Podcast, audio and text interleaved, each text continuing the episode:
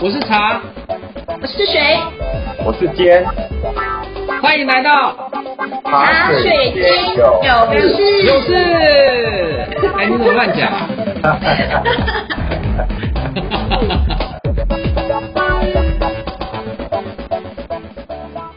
各位听众朋友，大家好，欢迎来到茶水间有事，跟你聊聊职场大小事。我是坚兼职达人。这集茶水间里出了什么事呢？出了你我可能都会遇到的事，那就是兼差行不行？我的斜杠人生，兼差到底行不行呢？大家或多或少都有过兼差赚外快的经验。以我个人的经验，我曾经工作的正职是药厂采购经理，同时也是兼职的特约摄影师，同时也是国际证照的专业讲师。也同时是偏乡教学的职工，我可算是最名副其实的斜杠青年了。嗯，如果你嫌我年纪大一点，你也可以说我是斜杠中年，或者是斜杠大叔。我高中的时候就开始当家教，大学的时候也在乐器行教吉他。四十年前，我记得我教吉他一个小时就有两百块。比现在最新公布的最低时薪一六八还要好很多呢。到了台北工作之后，因为对摄影特别有兴趣，玩了几年之后，功力大增，就开始接案拍婚礼、个人专辑以及舞蹈表演活动。就这样持续拍了二十年，举办过两次的摄影个展，跟表演艺术团体也出国过十几次当随团摄影。认识了很多舞蹈家跟艺术家，这是正常的工作所没办法有的体验。另外，在正职工作上，因为我经历过很多次的大型并购，被迫培养了很多生存的本领，所以每一次换新的工作岗位，我就很认真的去受训，并且考专业证照。我决定去接受讲师培训，开始利用假日。去兼差教课，也因为持续累积了很多的教学经验跟专业证照，就被公司选为内信讲师，并且外派上海，负责在大中华区推动供应链管理课程，最后接管了整个公司全球的供应链培训的计划。由于正职跟兼差都在教课，所以不断的练习。很快的就成为公司内外的招牌讲师。前几年趁正值退休之后，我自然而然成了自由讲师。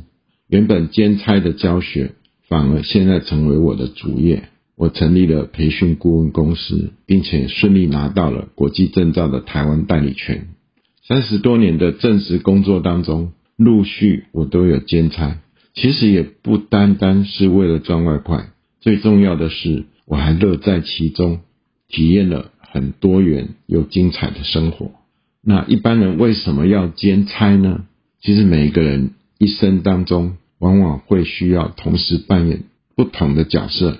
你可能是一位正直的老师，同时你也是别人的子女，也是别人的同事，同时也是为人父母。工作也是一样，我不认为工作只能是单选题。我们可以兼顾做好好几份工作。兼差最明显的好处就是可以增加收入，但未必是最重要的好处。我曾经靠兼差三年之内存了买房的头期款，但是兼差摄影跟当讲师却带给我更宝贵的经验。兼差能够让你学习到一些经验技能，也能够有更丰富精彩的生活。艺人郭彦甫，他曾经是知名的主持人，但是他从来没有放弃他一直想当画家的梦想。他每天画，持续了几十年，最后终于受到国际的肯定，受邀到欧洲去办画展。现在他也乐在其中，担任画家。兼差有其他好处，就是它可以降低失业的风险，万一。你像我这样子，公司被并购或者是被裁员，那你的第二份工作就是一个最好的备胎。如果兼差的收入更高于正职，那为什么不考虑转换跑道呢？兼差也能够保障老人的收入，无缝接轨你的退休生活。现在日本有所谓的下流老人，就是因为退休金太少了，不足以让老人在退休之后过着有尊严、有一点品质的生活，所以兼差可以让你提早做准备。那公司可以禁止员工兼差吗？我想分享一下我被约谈的经验哈。这个兼差久了啊，终于有一天被举报，公司的高层主管呢就把 HR 跟法务一起找来，对我三堂会审啊，好像准备要把我开除。经过我的一番解释跟据理力争呢，我终于获得公司的允许，将来只要事先报备。就可以兼差在外面教课。那公司是基于什么理由来限制劳工兼差呢？其实劳基法上啊，雇主对劳工本来就有合理的工作管辖权，有要求劳工提供一个素质良好的一个劳务的一个权利，因为他付你薪水嘛。公司法里面也有所谓的竞业禁止条款，公司基于保护自己的营业秘密。以及正当的营业利益之下，可以合理的禁止员工在在职的时候，甚至离职之后的一段期间内，从事相同或者是类似的工作。雇主有这个权利，但是呢，劳工其实也有兼职的一个法理上的权利。我们宪法是保障工作权跟生存权的，兼职工作也是工作权啊。有些人他必须要靠兼职。才能够支应家庭的开销，或者是偿还家庭的债务，这也是生存权啊。而且雇佣他付你月薪，并不代表好像包养一样，非上班时间，员工还是有自由安排自己生活的一个权利，包括兼差赚钱。所以呢，雇主也有权利，劳工也有权利。那我们必须要，或者是你很想要兼差的时候。我们还是要懂得如何尽最大的努力去保护自己的权益，避免被公司惩处或者是开除。所以我们必须要慎重的去检查我们的兼职内容是不是跟本业有高度的相关或者是相同的内容，这个就要特别小心。另外呢，我会建议绝对不要。啊，心存侥幸，盗用任何公司的资源来做兼职，更不能违反所谓的保护营业秘密的这个原则。也不要因为兼职妨碍到正职的工作表现。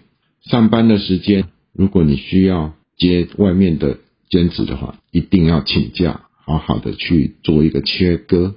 如果有疑问呢，也应该尽可能在。合理的范围之内，事先跟公司的主管报备，取得他的谅解跟支持，你才能够安心的兼差。兼差呢，其实也不等于说你就是所谓的斜杠青年。斜杠青年呢，一般不是像兼差一样，就是只注重多重的收入。